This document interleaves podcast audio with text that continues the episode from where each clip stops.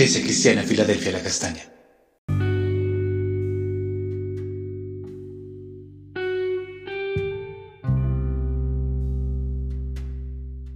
Ama Iglesia, bendiciones en este día. Continuamos con nuestro tiempo devocional y leeremos Proverbios 4, versículo 23 al 27, que dice así.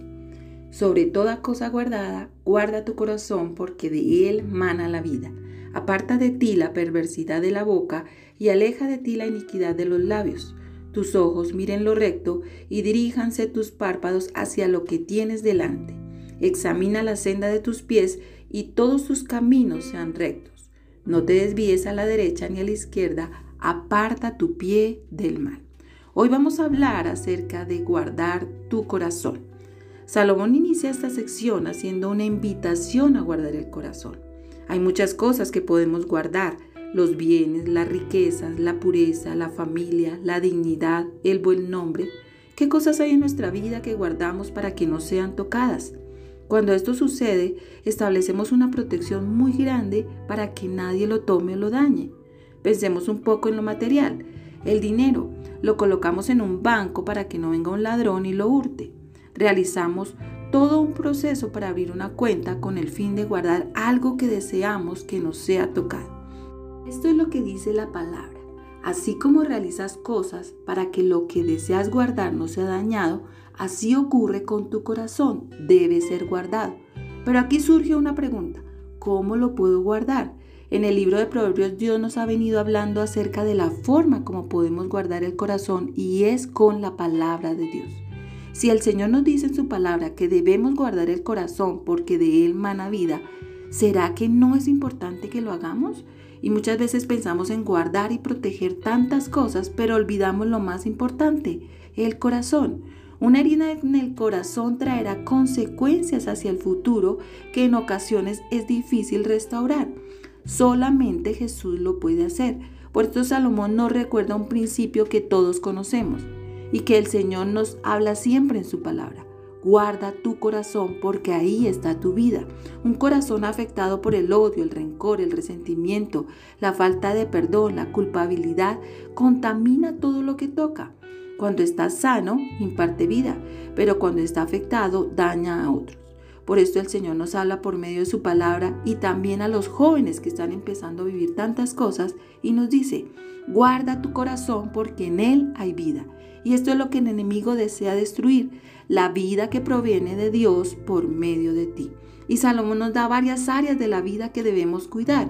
Inicia diciendo, aparta de ti la perversidad de la boca y la iniquidad de los labios. Recuerda lo que dice Mateo 15 desde el verso 18 en adelante. Pero lo que sale de la boca, del corazón sale. Y esto es lo que contamina al hombre porque del corazón salen los malos pensamientos, los homicidios, los adulterios, las fornicaciones, los hurtos, los falsos testimonios, las blasfemias. Estas cosas son las que contaminan al hombre. Lo que está en el corazón es lo que nos contamina porque es el fruto de lo que permitimos que entre a él. Por esto, para apartar la perversidad de la boca y la iniquidad de los labios, es necesario transformar el corazón, que es la fuente. De allí proviene todo. Podemos tratar de refrenar la lengua y hacer una lista de palabras agradables para decir y no maldecir, pero cuando se presente una dificultad o alguna situación, el corazón dará fruto. No se puede sanar una herida solamente colocando una venda. Es necesario cortar el tejido muerto, limpiar, aplicar medicamento y finalmente se protege con la venda para evitar la contaminación. Así sucede con el corazón debe ser presentado delante de Dios para que sea limpio y transformado. No es posible tener solamente pensamientos positivos para tratar de cambiar la condición del corazón. Esto es lo que nos enseña su palabra. ¿Qué cosas deseamos controlar en nuestra boca? ¿Qué sale de ella? ¿Luchamos en esta área? Si esto sucede, hay algo que no está bien en el corazón y solo Dios lo puede transformar. Y sigue hablando su palabra.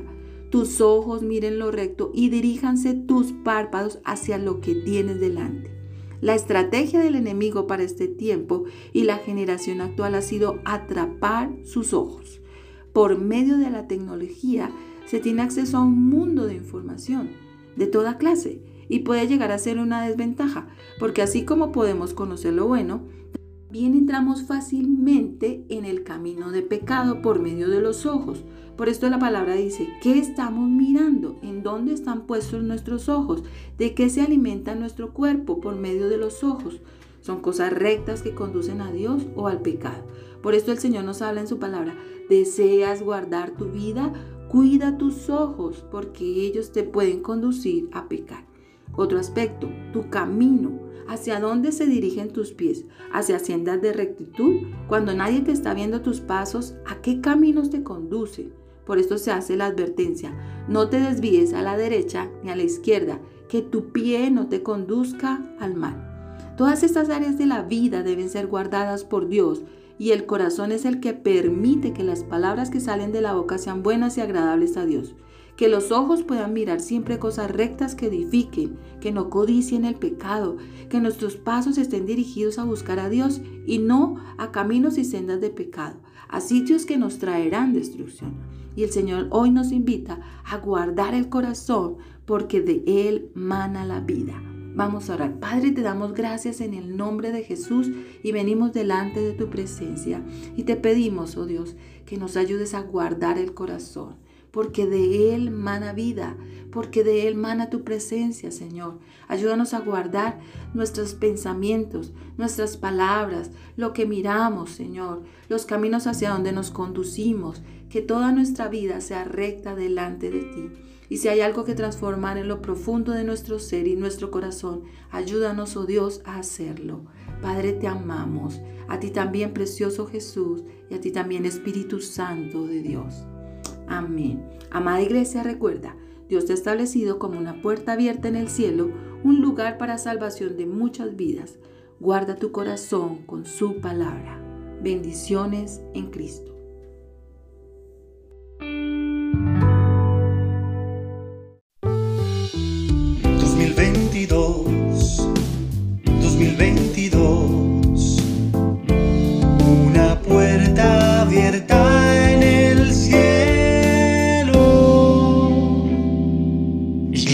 Cristiana Filadelfia La Castaña.